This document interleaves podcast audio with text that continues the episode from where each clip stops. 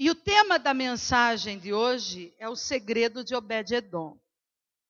Tudo que a gente fala assim, ó, vou te contar uma coisa, mas é segredo.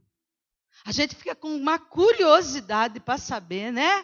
Né, Quero? Né, Tia Sônia? Né? Elas falaram, posso contar? A Tia Sônia foi no chá de bebê que eu fiz da, do Levi, né? Da Débora e do, do Dani. E eu levei um embrulho de presente e dentro estava um, o, o, o objeto que eu ia usar para falar naquela noite. E eu levei tudo embrulhadinho e eu comecei a falar, né, que aquele aquele presente que eu ia dar, que eu, o assunto que eu ia falar, que era, foi uma coisa muito difícil de achar, e fiz o maior suspense com aquele presente. E até a Sônia depois contou para mim que ela ficava, ela tem um gatinho, né? Que a Quero tem um gatinho, que a Quero, se a Quero chegar com um embrulhinho de presente e pôr no sofá, ele vai lá, fica lá olhando para o embrulhinho, enquanto ela não abrir, gatinho, hein, gente? É, ele não sossega, né, Quero? Não é, Ricardo? Assim? E aí diz que ele fica assim, ó. Sabe? Parece que ele entende, gente, incomodado que ele quer ver. O que... E se ela não abre, às vezes põe lá e sobe, quando ela volta, ele está lá e olha para a cara dela e, e fica. Aí diz que até a Sônia, nesse dia do chá, ela fez igualzinha. Diz que ela começou assim. Ai, mas, ai, abre logo, fala logo, né? E aí passou para Carol e as duas, e ela não podia comentar porque senão as duas iam rir. E agora chegou em mim, então agora a gente já aprendeu, né? Tá curioso, a gente só e falou em segredo. Todo mundo quer saber, né? É ou não é? Você fica curioso quando fala que é um segredo? Você quer saber logo o que, que é esse segredo? Quando eu estudei sobre a vida de Obed-Edom, eu descobri o segredo dele. E eu tenho contado esse segredo em muitos lugares, irmãos. Deus tem usado a minha vida para ir contar esse segredo em muitos lugares. A vida de Obed-Edom, Deus me deu eh, são quatro mensagens em cima da vida de Obed-Edom.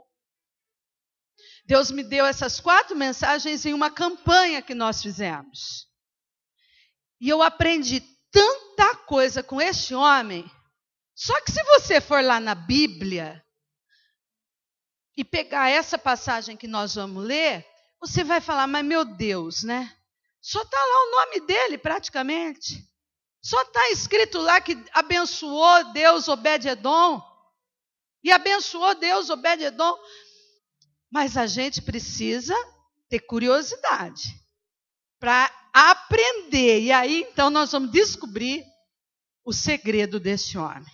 Quantos querem aprender o segredo de Obed-Edom? Amém? E quando a gente aprende um segredo, a gente quer colocar esse segredo em prática, para a gente também ser abençoado. E esse é o nosso alvo: que você aprenda esse segredo e que você conte. Esse aqui você pode contar. Tem segredo que não é para contar, né? Tem coisa que a gente sabe vai, e a gente vai morrer, vai para o túmulo com a gente. Não é para ficar falando para todo mundo, né? É para guardar segredo. Esse que eu quero que você esconde, é capaz que não conte, né? Mas nós vamos aprender para poder contar, porque é um segredo que vai fazer bem para todo mundo. Amém, queridos? Então, o segredo de Obed-Edom. E está aqui, olha em 1 Crônicas, capítulo 13. Só que eu não quero que você leia na sua Bíblia. Eu vou ler, depois você lê na sua casa, na sua versão, mas eu vou ler nessa versão que eu tenho aqui, que é bem diferenciada. Eu quero ler é, toda a parte para você entender o que estava acontecendo. O capítulo 13 diz assim: Davi consultou todos os seus comandantes de pelotões de mil e de cem e se dirigiu a toda a congregação de Israel. Veja bem, Davi não trabalhava sozinho. ele tinha pessoas à sua disposição, ele já tinha treinado essas pessoas. A maior parte dessas, desses líderes foram treinadas lá na caverna de Adulão, lembra da história? Então ele vai, ele consulta e ele fala, toda a congregação de Israel, eles resolvem. Se vocês concordar, concordam, e se for a vontade do Eterno, nós vamos convocar todos os nossos parentes, onde quer que estejam em Israel. Irmão, só aqui, só aqui, eu já teria uma mensagem para hoje. E eu falaria da, do nosso compromisso, da nossa obrigação de falar de Jesus para os nossos parentes, para os nossos queridos. Quantas vezes você abriu a sua casa e falou: Eu vou hoje fazer um culto diferente na minha casa, porque meus parentes não vão na igreja mesmo, mas eu vou fazer lá um bolo do meu aniversário, seja lá o que for, porque Deus é um Deus de estratégia, o Espírito Santo é, é o que dá estratégia para nós. E você, nesse dia, pode falar da palavra ou convidar seu pastor, sua pastora, um líder, e ali você fazer um, uma pregação, né? Só aqui a gente já teria uma mensagem. Davi, ele não está contente em chamar só aqueles que estão em Israel. Ele fala: Eu vou chamar os demais. Para quê? Para participar de uma benção. Qual era a bênção? Fala aqui com, com seus familiares, incluindo sacerdotes e levitas que moravam em suas cidades e nos arredores. Olha a bênção. Para irem conosco buscar a arca do nosso Deus de volta. Para buscar a presença de Deus, que esteve esquecida durante o reinado de Saul. Toda a congregação de Israel concordou que seria a melhor coisa a fazer. E Davi reuniu todo Israel, desde o rio Sior, no Egito, a sudoeste até Lebuhamate, a, nor a nordeste, para buscar a arca de Deus de Criate Jearim. E em seguida, Davi e todo Israel foram para Baalá, ou seja, Criate Jearim. Lá em Judá, para trazer de volta a arca de Deus, o eterno, que está entronizada entre os querubins, de onde se invoca o nome do eterno. Percebe que essa Bíblia só fala eterno? Que lindo isso! A arca de Deus veio carregada num carro novo da casa de Abinadab. Uzai e Aiô vinham conduzindo a arca. Davi e todo Israel cantavam, dançavam com todo o vigor. Por isso que não dá para adorar, não dá para louvar, gente, sem expressar para Deus aquilo que a gente está sentindo. Aqui diz que eles estavam fazendo isso com todo vigor e acompanhados por uma banda composta por toda espécie de instrumento enquanto seguiam a arca. E quando chegaram à eira de Quidom, o boi tropeçou. E Uzá segurou a arca para que ela não caísse no chão. Mas ele morreu fulminado na presença de Deus. Brinca com Deus. Viu? Aqui a intenção de usar era boa, mas não era para ele ter feito isso e ele fez. Por isso que brinca com Deus. Cada vez que a gente brinca com o Senhor, irmãos, as consequências são certas. E Uzá segurou a arca para que ela não caísse no chão, mas ele morreu fulminado na presença de Deus. E Davi ficou furioso, porque o Eterno se irou contra Uzá. Davi não estava entendendo o que estava acontecendo. Davi então teve medo de Deus e disse: Como vou continuar com esse cortejo com a arca de Deus?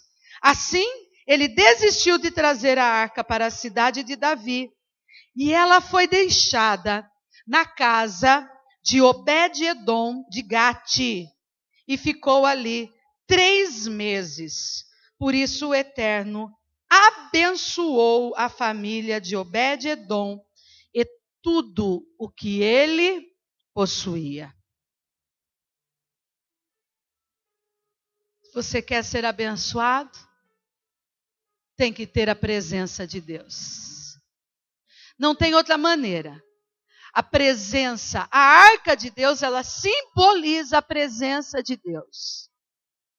E se nós queremos ser abençoados, nós precisamos guardar os princípios da palavra, que foi aqui, Davi ele não estava entendendo o que estava acontecendo, mas ele não obedeceu ordens que estavam na palavra de Deus, irmãos. Deus havia dado ordens, e ele não mandou, ele não mandou boi nenhum carregar arca. Quando Deus deu a, a, a, as ordens para Israel, relacionado à arca, ele falou que quem levaria a arca seriam os homens, seriam os filhos de Deus.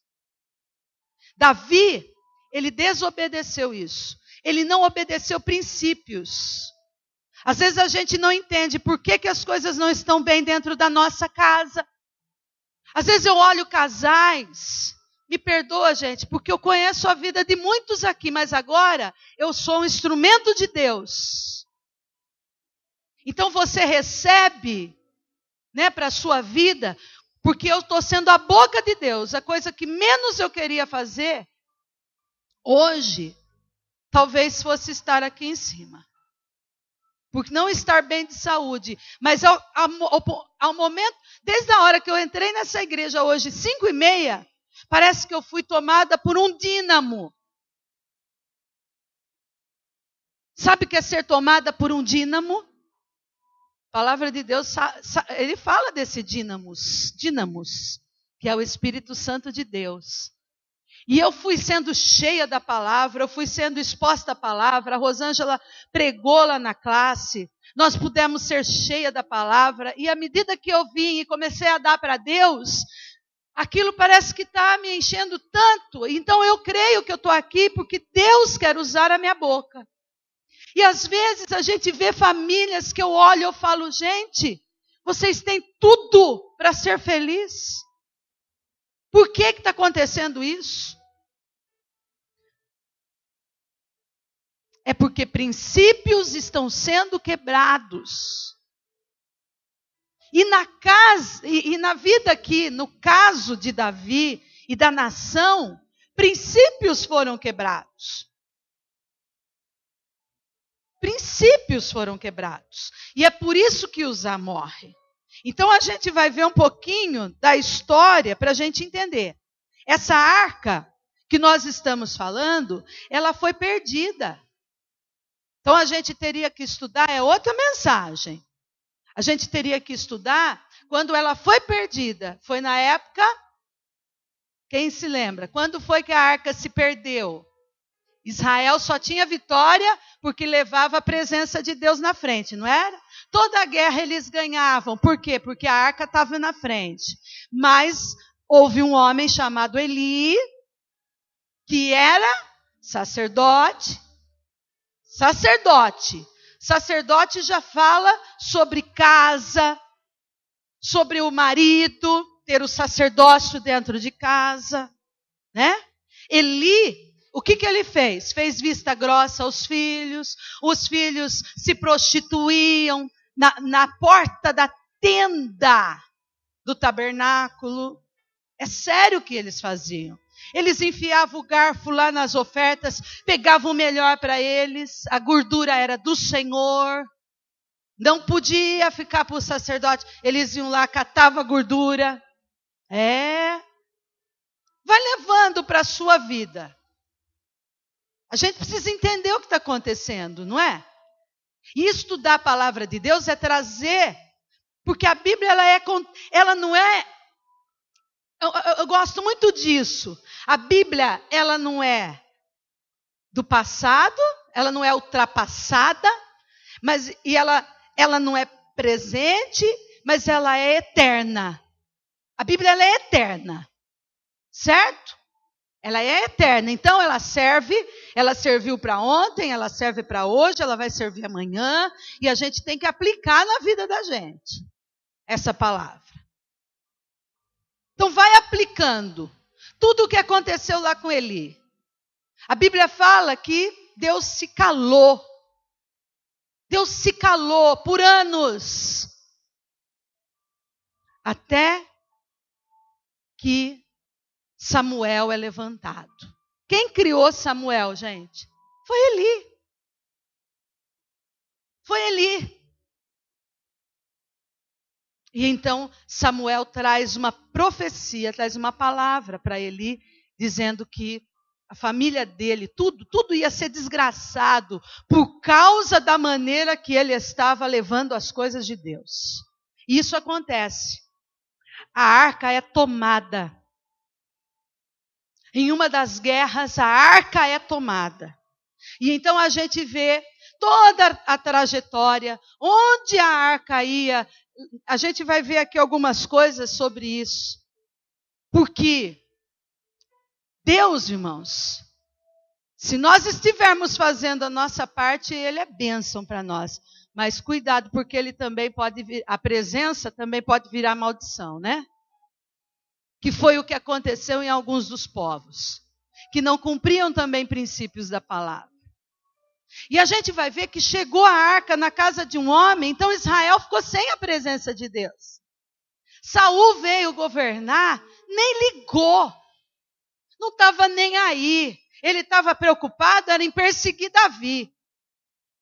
Se ele tivesse mais preocupado em agradar a Deus e em, em, perseguir menos Davi, né? Talvez ele tivesse ido em busca da arca que estava perdida há tantos anos. Mas essa arca, ela vai parar na casa de uma família. Ela vai parar na casa de Abinadab.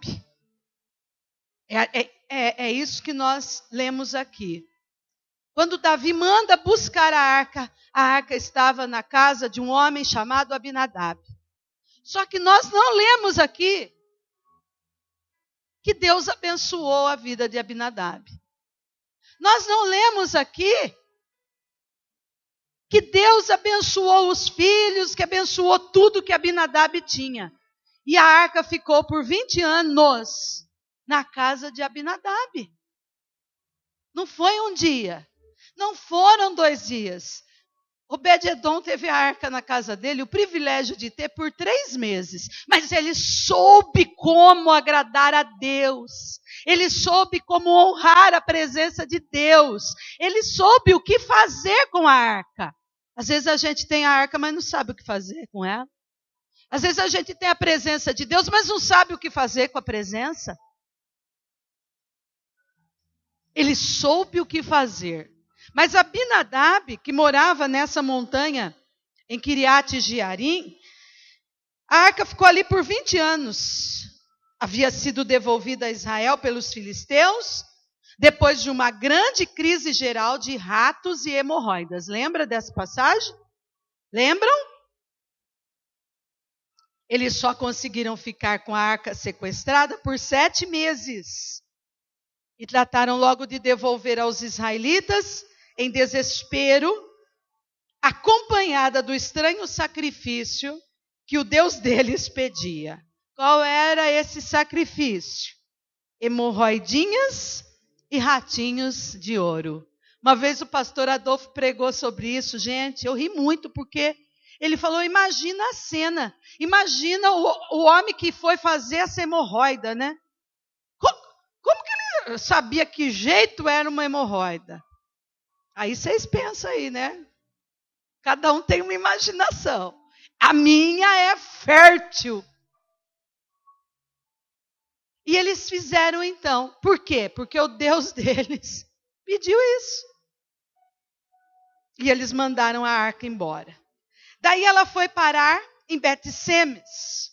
Resumindo, o povo de lá recebeu-a com curiosidade. A presença de Deus não é para ser tratada com curiosidade. Nós falamos aqui o segredo de Obed-edom e a gente fica curioso. Só isso.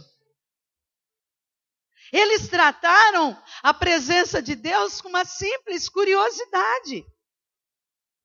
Ignoraram as leis levíticas, ignoraram as leis sacerdotais e fizeram o quê? abriram a arca e olharam dentro. Ignorando. Não era para tocar na arca. A arca foi feita com essa, essas hastes. Olha, isso aqui, isso aqui se chama haste. Essas hastes é para pegar aqui. Para não tocar na arca. Mas esse povo, além de tocar, abriu e olhou dentro. Deus então faz o quê? Feriu mais de 50 mil homens, dentre eles, para se fazer entendido. Deus às vezes precisa agir, que a gente fala assim: Deus é amor. Deus é amor. Deus é amor, mas Deus é amor, né? Ou só não irrita ele. Só não tira ele do sério, só não brinca com ele, porque ele também é justiça. E aqui ele age com a sua justiça. A Bíblia diz que ele é o sol da justiça. Não brinca, porque ele aqui, quando ele viu que esses homens estavam zombando, ignorando tudo que ele havia dado como lei, então ele vem e destrói mais de 50 mil homens. Os betsemitas, ao invés de se arrependerem, se prepararem para a tarefa de se comportarem com a arca de maneira apropriada, não. O que fizeram foi tratar de se livrar da arca rapidamente. Chamaram então os homens de Kiriat e Jearim e deram o presente de grego para eles. Então, mandaram a arca embora. Eles não sabiam, né?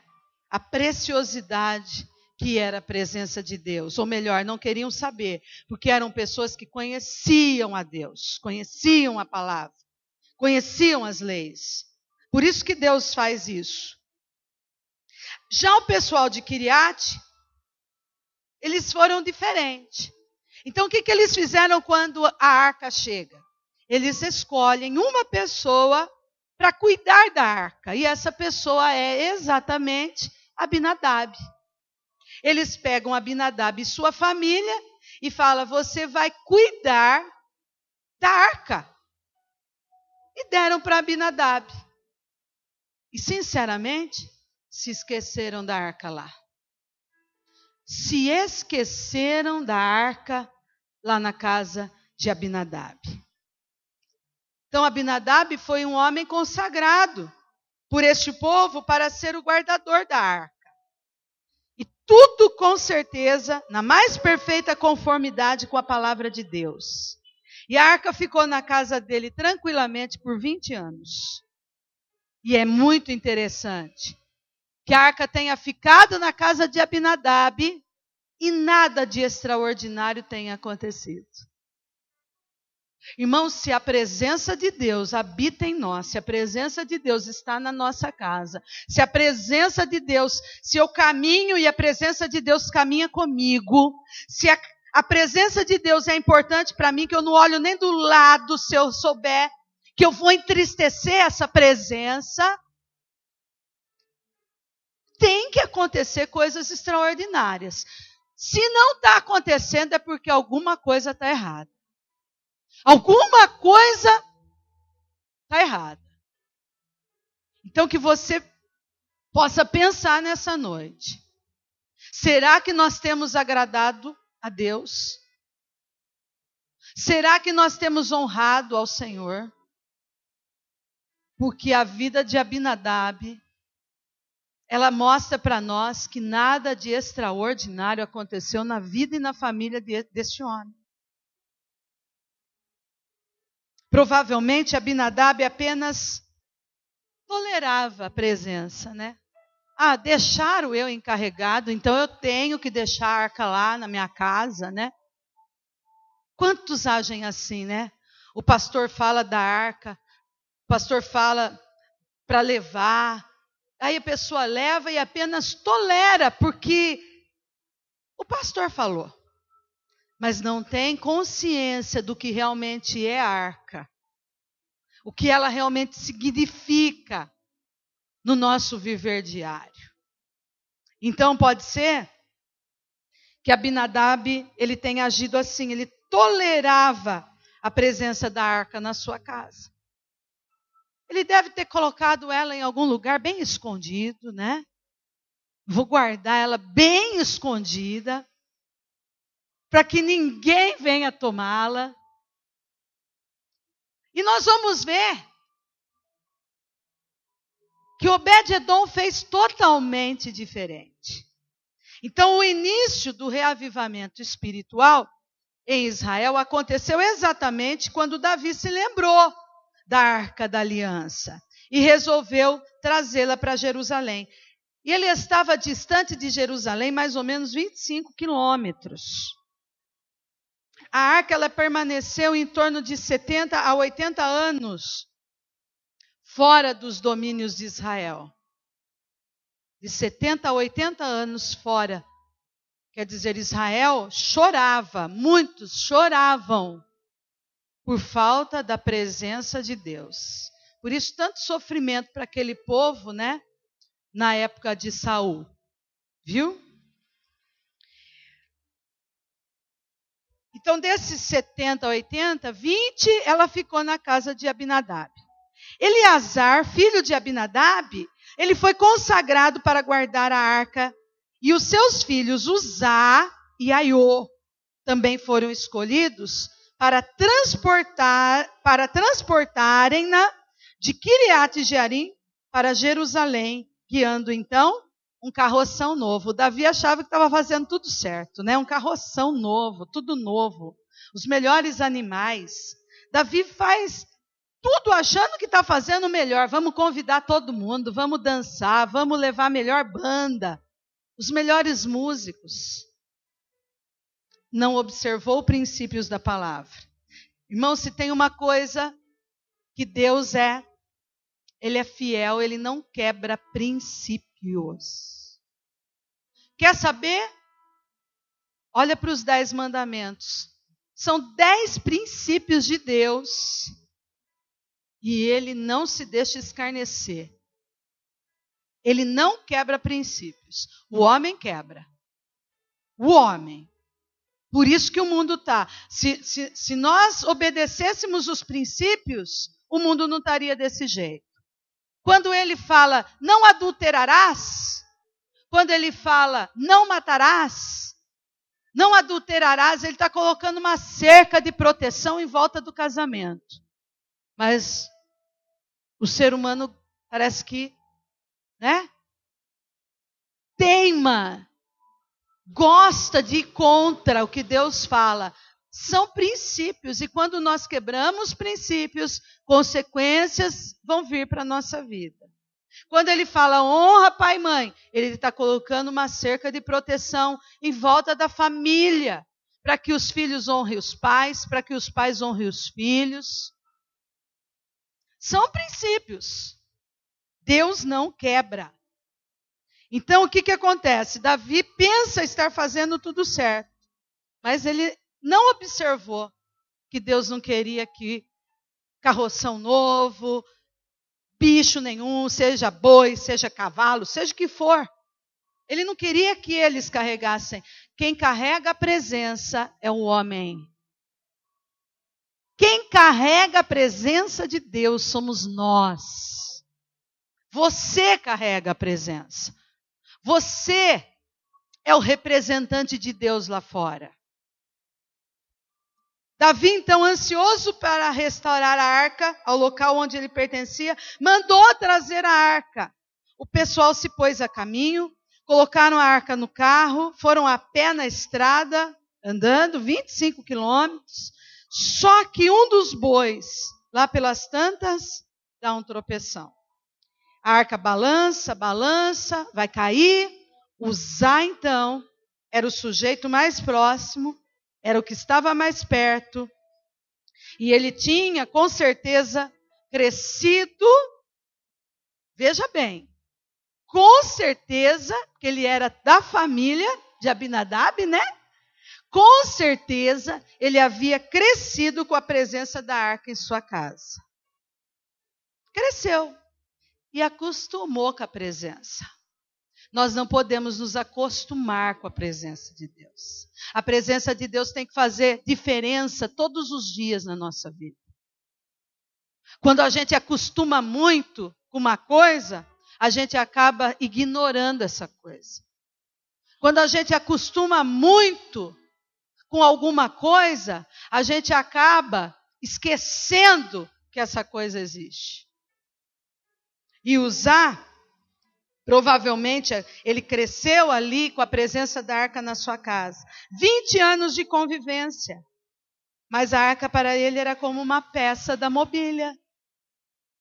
Será que Deus tem se tornado uma peça de mobília na nossa casa, irmãos? Será que Deus tem se tornado uma peça de mobília na nossa vida? Como se fosse um móvel.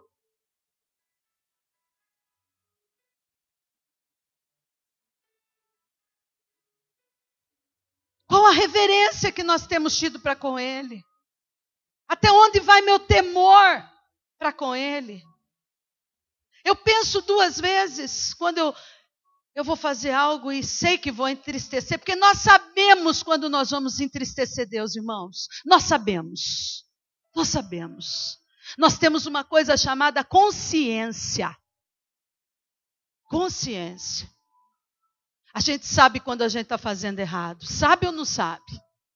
Sabe. Nós sabemos. Pode sim, às vezes, na melhor das intenções, a gente erra, né? E aí a gente chora. Tudo bem, se, se for de arrependimento verdadeiro, mas se for só de remorso, você vai voltar a fazer, você vai voltar a fazer. Não vai ser uma nem duas, você vai voltar a fazer todas as vezes. Pede perdão e volta. A nossa consciência, ela nos acusa. E nós temos alguém que mora no nosso interior chamado Espírito Santo, que também vai mostrar para nós o que é certo, o que é errado. Nós não podemos nos acostumar, porque senão nós vamos esquecer de perguntar, Espírito Santo, eu estou fazendo o que é certo? Ou eu estou fazendo o que é errado? Para onde eu devo ir? Eu devo pisar aqui? Isso vai fazer bem ou vai fazer mal para mim, para os meus?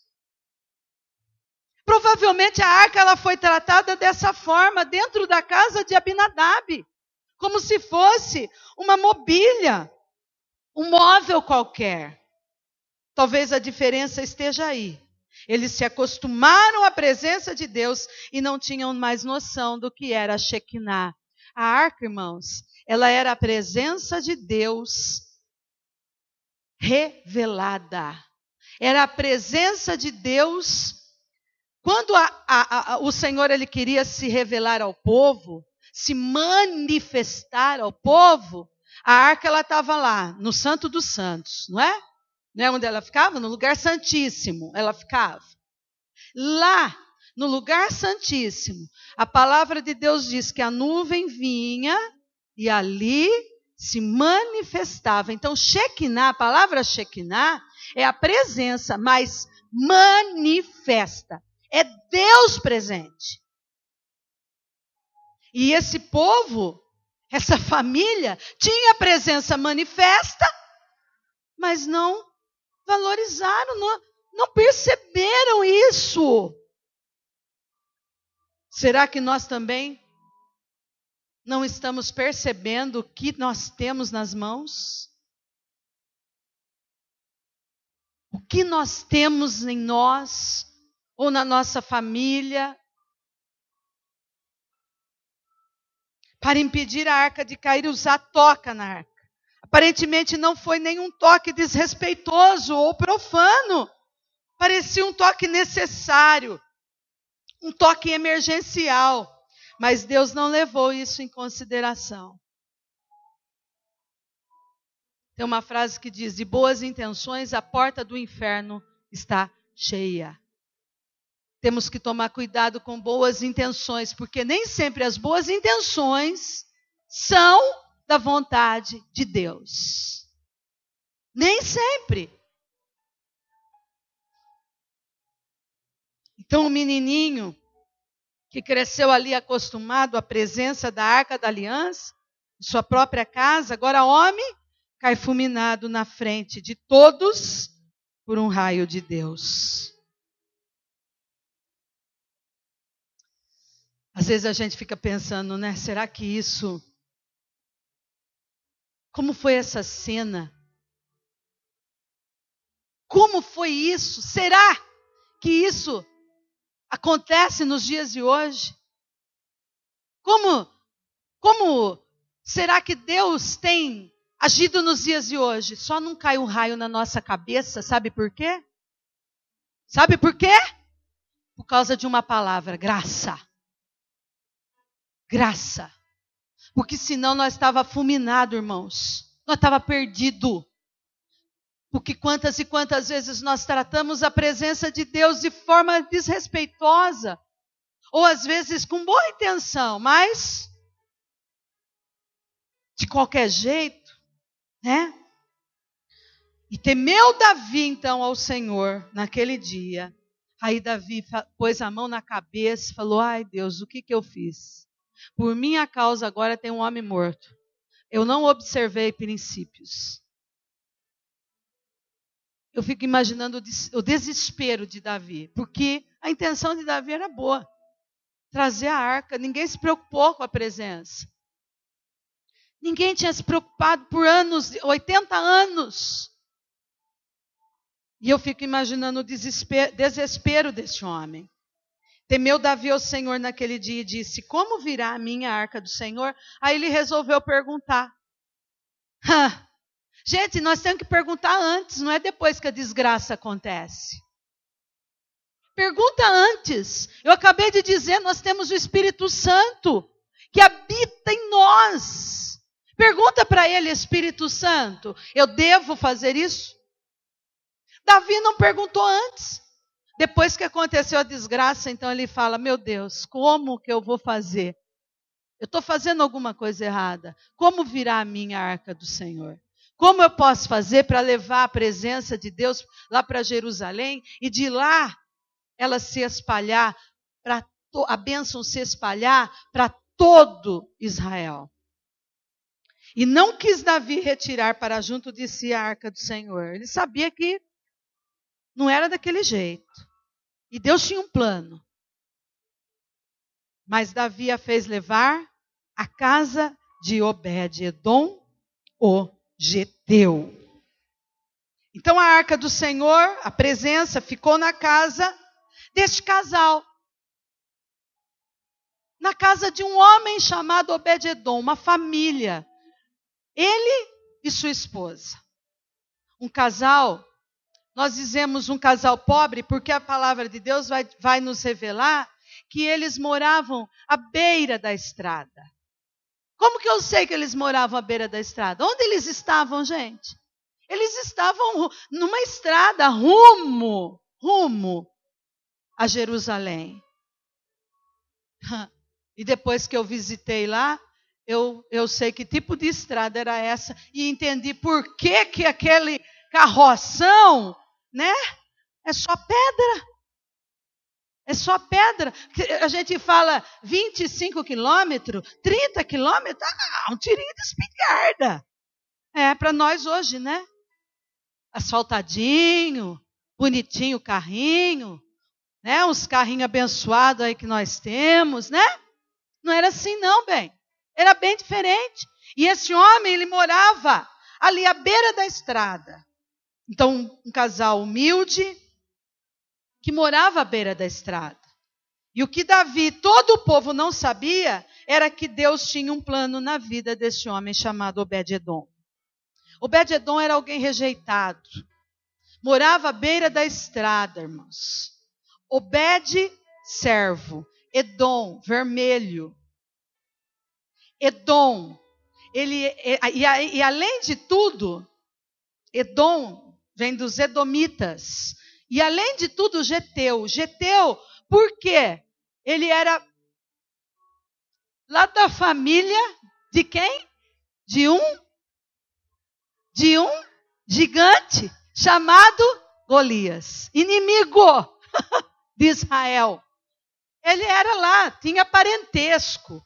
A, a Bíblia fala Geteu porque veio de Gate. E, e, aí a gente vai entender por que, então, a rejeição com este homem. Este homem, ele, ele era alguém rejeitado. Passaram-se três meses e chegou uma boa notícia aos ouvidos de Davi. Abençoou o Senhor a casa de Obed-Edom. Imagina. Por isso que quando Paulo fala lá ao Tessalonicenses que tudo o que acontecia ali com aquele povo, Valmir, era do conhecimento de todo mundo, é assim que aconteceu, aconteceu aqui com Obed-Edom. Passaram-se então e abençoou o Senhor a casa de Obed-Edom e tudo quanto tem por causa da arca de Deus. Este homem foi abençoado por causa da presença de Deus. Só por causa disso. A Shekinah de Deus, então, chegou na casa de Obed-Edom. Quando a arca que a presença de Deus chega à casa de Abinadab, com o passar do tempo, ele e seus filhos se acostumam com a presença. E quando isso acontece, passam a não dar mais o devido valor naquilo que é valioso. Valorize o que precisa ser valorizado. E a presença de Deus nós precisamos valorizar. Sabe por quê? Porque ela não tem preço. Não tem preço a presença. Então, quando chega essa presença na casa de Obed-Edom, ele procura dar o devido valor a Shekinah. A colocando, então, num lugar de destaque. Abinadab escondeu. Obed-Edom colocou no melhor lugar da casa, no lugar de destaque. Hoje na nossa casa tem lá, né? Tem? Tem ou não tem? O melhor lugar da casa. Geralmente o melhor lugar da casa é para um aparelhinho chamado televisão. Ah, né? Ela, ela, ela precisa estar num lugar bem localizado. Ele colocou a arca num lugar de destaque. E eu penso que quando Obed-edom ele se levantava, se é que ele conseguia dormir, né? Porque quando a gente está cheio da presença, a gente consegue dormir. A gente fica assim, né, Quero? Ó, ó, ó. Ou fica mudo, é? Como aconteceu comigo, uma experiência que eu tive. A gente não consegue dormir por causa da presença. Quantas e quantas vezes a gente prega e é aquele fogo, aquela coisa, aí você vai para casa, você está morta, morto de cansado, você deita, quem diz que você dorme? Porque aí todo mundo fala, agora vai deitar, vai desmaiar. Que nada, você não dorme. Porque aquele dínamo ai, continua, continua. E eu fico imaginando Obed-Edom aqui, desse jeito. E quando, né, se ele dormia, quando ele se levantava, primeira coisa que ele fazia era ir ver a arca, lá, naquele lugar de destaque, na sala o melhor lugar da casa. Oh, xarás, siriandará xarás. E ele se curvava para se aproximar da arca, diferente daqueles homens que abriram, olharam para dentro, desprezando princípios. Ele e a sua esposa, com certeza, sua esposa começou a ver o exemplo do marido e começou a fazer a mesma coisa. Também quando ele chegava de seus trabalhos, ele logo ia orar ao Deus Israel, ali diante da arca. E sempre que passava pela sua sala, lá estava ela, a presença de Deus, bem no meio da sua sala.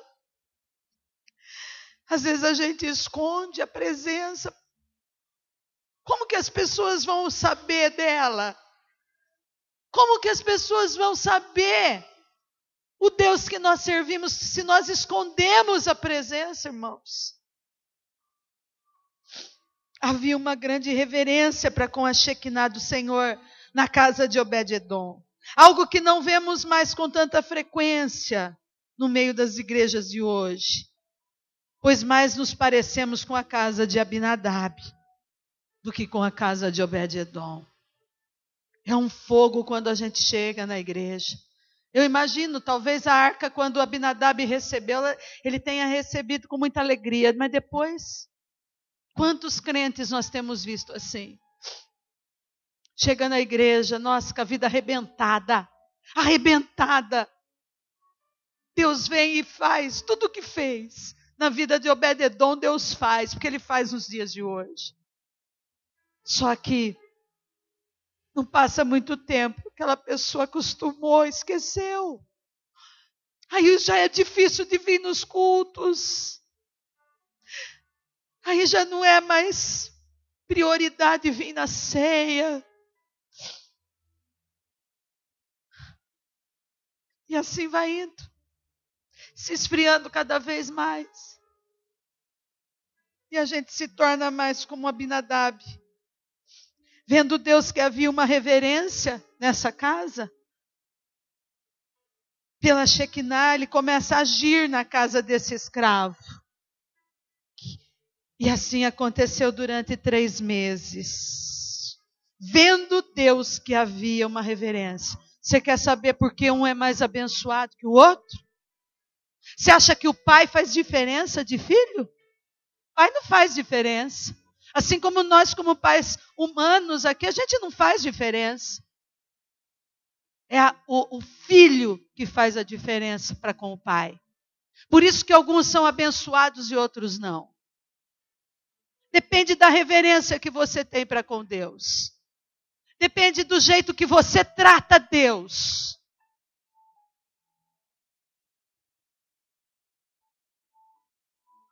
Aí eu fico imaginando como foram esses três meses. E o primeiro mês, Deus precisava começar por algo.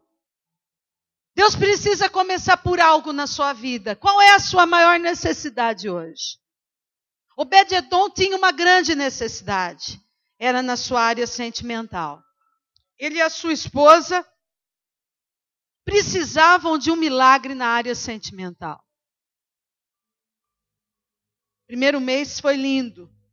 Deus então conserta a vida de Obed-Edom e de sua esposa.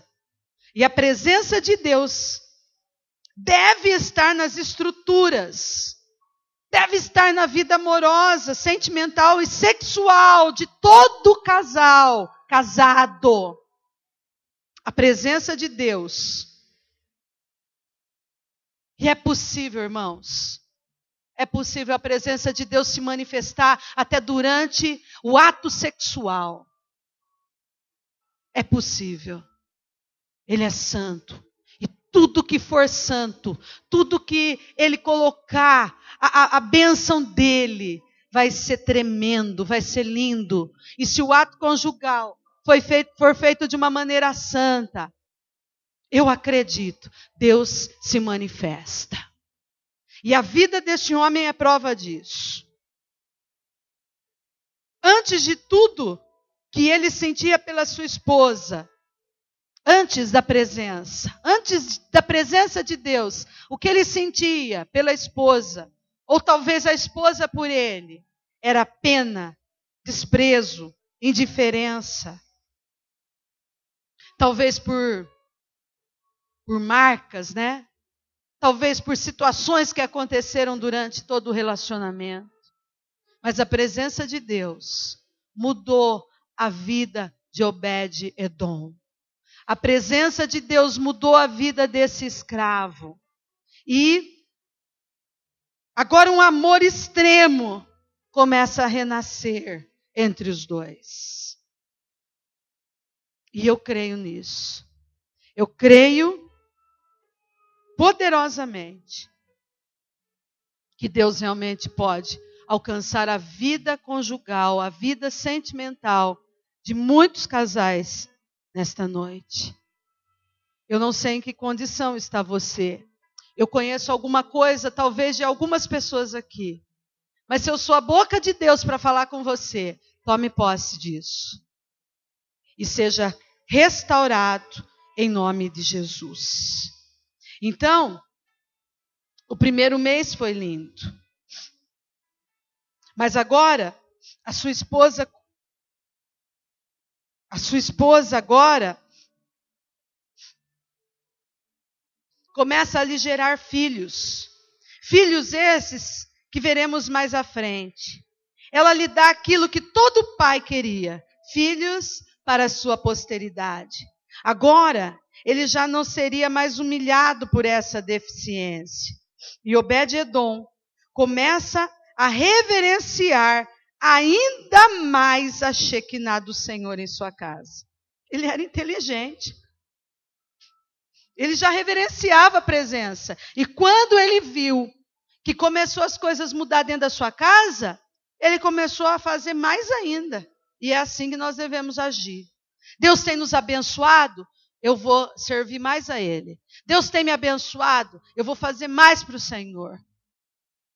Nós não podemos voltar atrás, irmãos. O segundo mês, eu fico imaginando Deus abençoando a área material. Toda a área material da casa deste homem. Trinta dias se passaram. Entramos no segundo mês, onde já com a vida sentimental restaurada, Jeová passa a agir na vida física, na vida material, e então um belo dia Obed-edom chega em casa com muitas espigas de milho. Nós sabemos que onde não tem a presença de Deus, tudo se torna estéril, irmãos. A vida deles era estéril em tudo. Essa, esse pedaço de terra que eles tinham era estéril. Mas a presença fez a diferença. E eles então começam a experimentar dessa bênção na área material. Espigas de milho.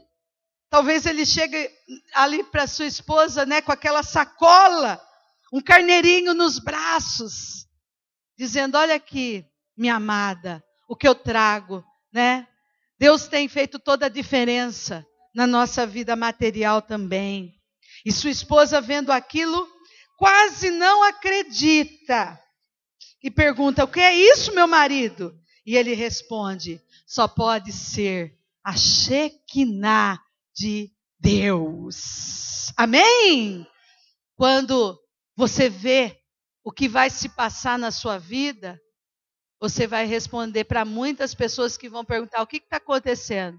Você vai responder: só pode ser a Shekinah, a Shekinah de Deus na minha vida. Então, Obed-Edom e sua esposa já haviam percebido que a presença de Deus que estava em sua casa realizava maravilhas. Seus animais começaram a produzir. Sua terra começou a germinar. Ele começou a ficar próspero. Deus estava dando para um escravo edomita, natural de Gate, uma riqueza que ele ainda não havia provado. Porque o que você conquista está sujeito a acabar. Mas o que Deus dá, ninguém toma e nem acaba. Amém? Você pode dizer um amém? O que nós conquistamos pode acabar de um dia para o outro. Eu tenho muitos, muitas provas em cima disso, irmãos. Mas o que Deus nos dá não acaba e ninguém pode tomar. E aí, o terceiro mês, Deus começa então a abençoar a área espiritual. Se você tem pedido só bênção para a sua vida física, para a parte material, para a parte sentimental, também é hora da gente repensar. A nossa vida espiritual, nós temos que ter uma vida de sucesso em tudo, irmãos. Essa é a vontade de Deus para o ser humano. E, inclusive, na parte espiritual. E a parte espiritual vai falar do nosso ministério, vai falar daquilo que nós somos dentro da igreja. Então, terceiro mês, Deus começa a fazer a diferença na área espiritual. Aquele que era desprezado agora é destacado. Aquele que era menor agora está entre os maiores. O escravo foi abençoado. O pobre ficou rico. E no terceiro mês, um amor extraordinário invadiu o coração de Obed-Edom e de sua esposa, pois eles não mais conseguiam sair de perto da arca do Senhor. E nesse momento, Deus começa então a mudar a vida espiritual daquele casal. Dá para você entender? Dá para você entender o que Deus começou a fazer? Eles tinham desejo agora. É a mesma história de falar sobre adoração e louvor. Louvar, nossa, eu louvo por aquilo que o Senhor tem dado para mim, é fácil, né? Não é fácil louvar por aquilo que Ele dá? Meu Deus. E adorar por aquilo que Ele é, sem interesse nenhum. Passando prova ou não, tendo tribulação ou não, passando vale de Baco ou não. Aqui foi isso que aconteceu. Obed-Edom experimentou a delícia de adorar a Deus, irmãos, sem interesse nenhum. Ele sabia o que Deus podia dar para ele, mas aquilo tudo agora estava em segundo plano. Ele queria mais. Ele queria um outro nível, né, Rô? Um outro nível. É isso que nós devemos esperar, irmãos. Nós temos esperado coisas terrenas, coisas deste mundo. Nós só vamos nos frustrar. As pessoas vão aos chamados cultos ao Senhor hoje e ficam olhando o relógio. Talvez você já esteja olhando, desejando ir embora. Não há mais amor pela presença de Deus. Saem dos cultos, nem se lembram mais do que aconteceu lá dentro. E ainda pedimos para Deus: derrama tua Shekinah.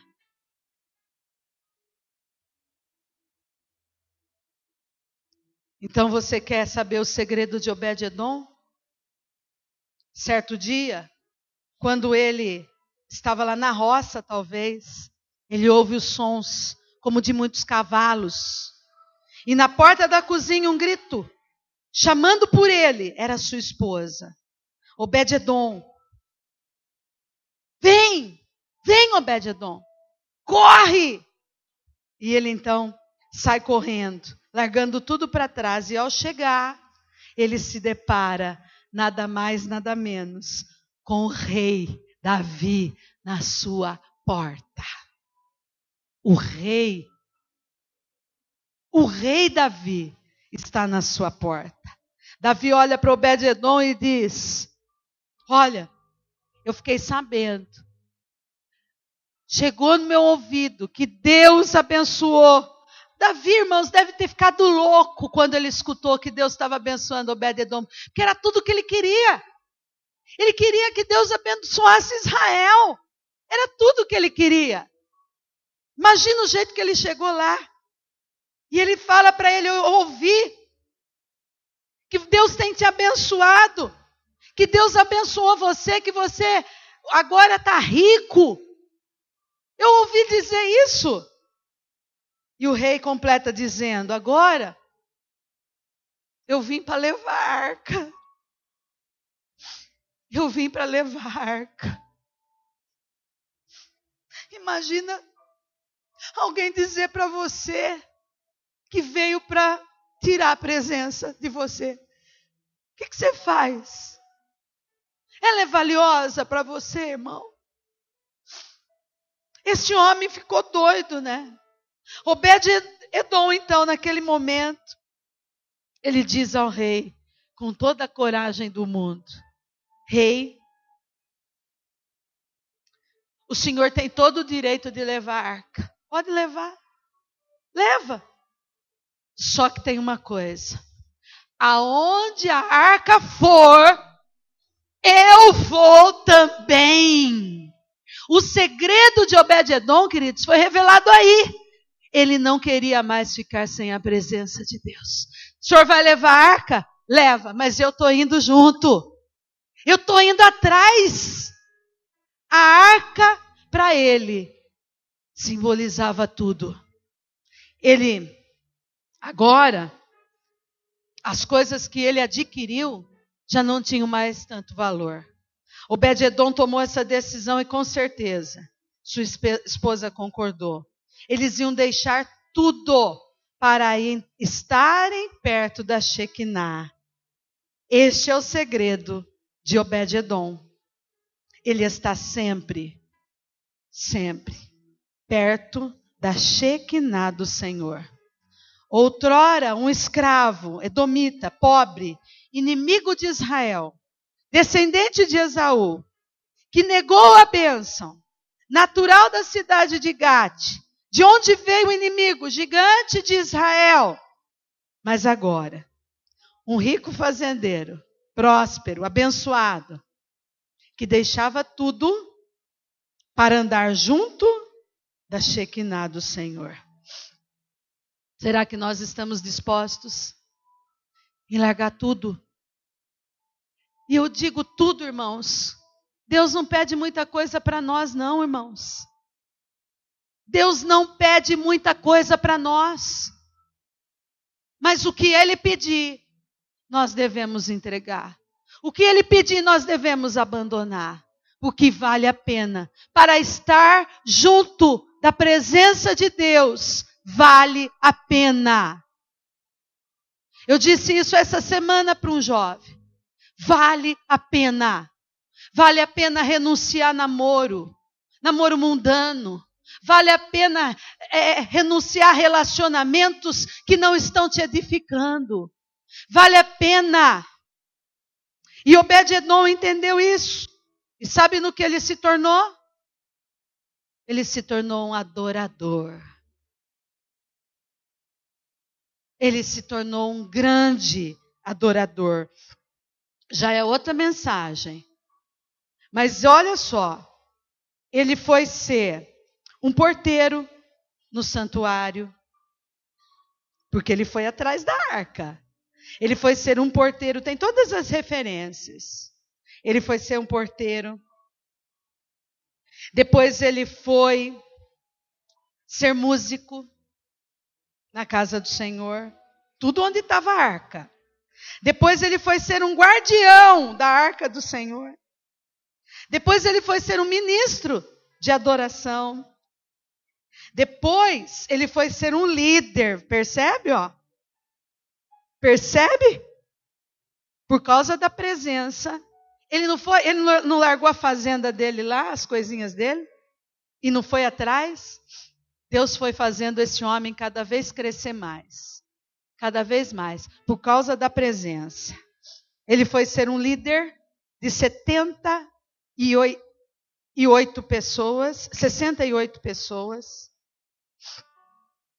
Ele foi ser tesoureiro do ouro e da prata do rei, que pertenciam ao santuário. Hã? essa referência, ele foi ser tesoureiro, segundo Crônicas 25, 24. Aqui fala da confiança de um adorador. A confiança de um adorador não tem preço, irmãos. Obed-Edom, aquele que ninguém acreditava neles, ele era inimigo, agora ele passa a, a cuidar dos tesouros do santuário, dos tesouros do rei. Segundo Crônicas 25, 24. E eu coloquei aqui que se a gente fosse corrigir todo o dinheiro que ele era responsável, toda, todo, tudo aquilo que ele era responsável, corrigido para os nossos dias, chegaria a cerca de 3 bilhões de dólares. Eu não tenho nem noção do que é esse dinheiro. 3 bilhões de dólares aquele que era inimigo. Ah, lembra? Os filhos? Lembra dos filhos? Os filhos de Obededon, na, mesmo na penumbra da solidão daquela estrada, vivendo na pobreza, na miséria, ele clamava ao Deus do céu e da terra. E isso ele mostra no seu fruto. Então ele já era uma pessoa que conhecia a palavra, mas ele não tinha tido ainda um encontro com a presença. O encontro com a presença é que mudou a história dele. Você pode talvez conhecer a Bíblia, conhecer a palavra, vir na igreja todo dia, mas se você não tiver um encontro com a presença, porque é a presença que muda a nossa história. E aí, veja que foram seus filhos depois da Shekinah do Senhor. Olha o nome deles. Primeiro, Semaías, ouvido por Jeová. Josabade, Jeová quem me deu. Joá, meu, Joá, Jeová é meu irmão. Natanael, meu amigo é Deus. Amiel, existe recompensa. Isacar, portador do salário. Esses são os filhos daquele que estava à beira do caminho.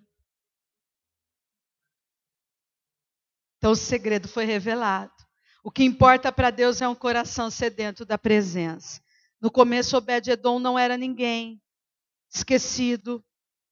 Aos, mas aos olhos de Deus que percorre toda a terra, esses olhos estavam sobre ele e a sua amada esposa.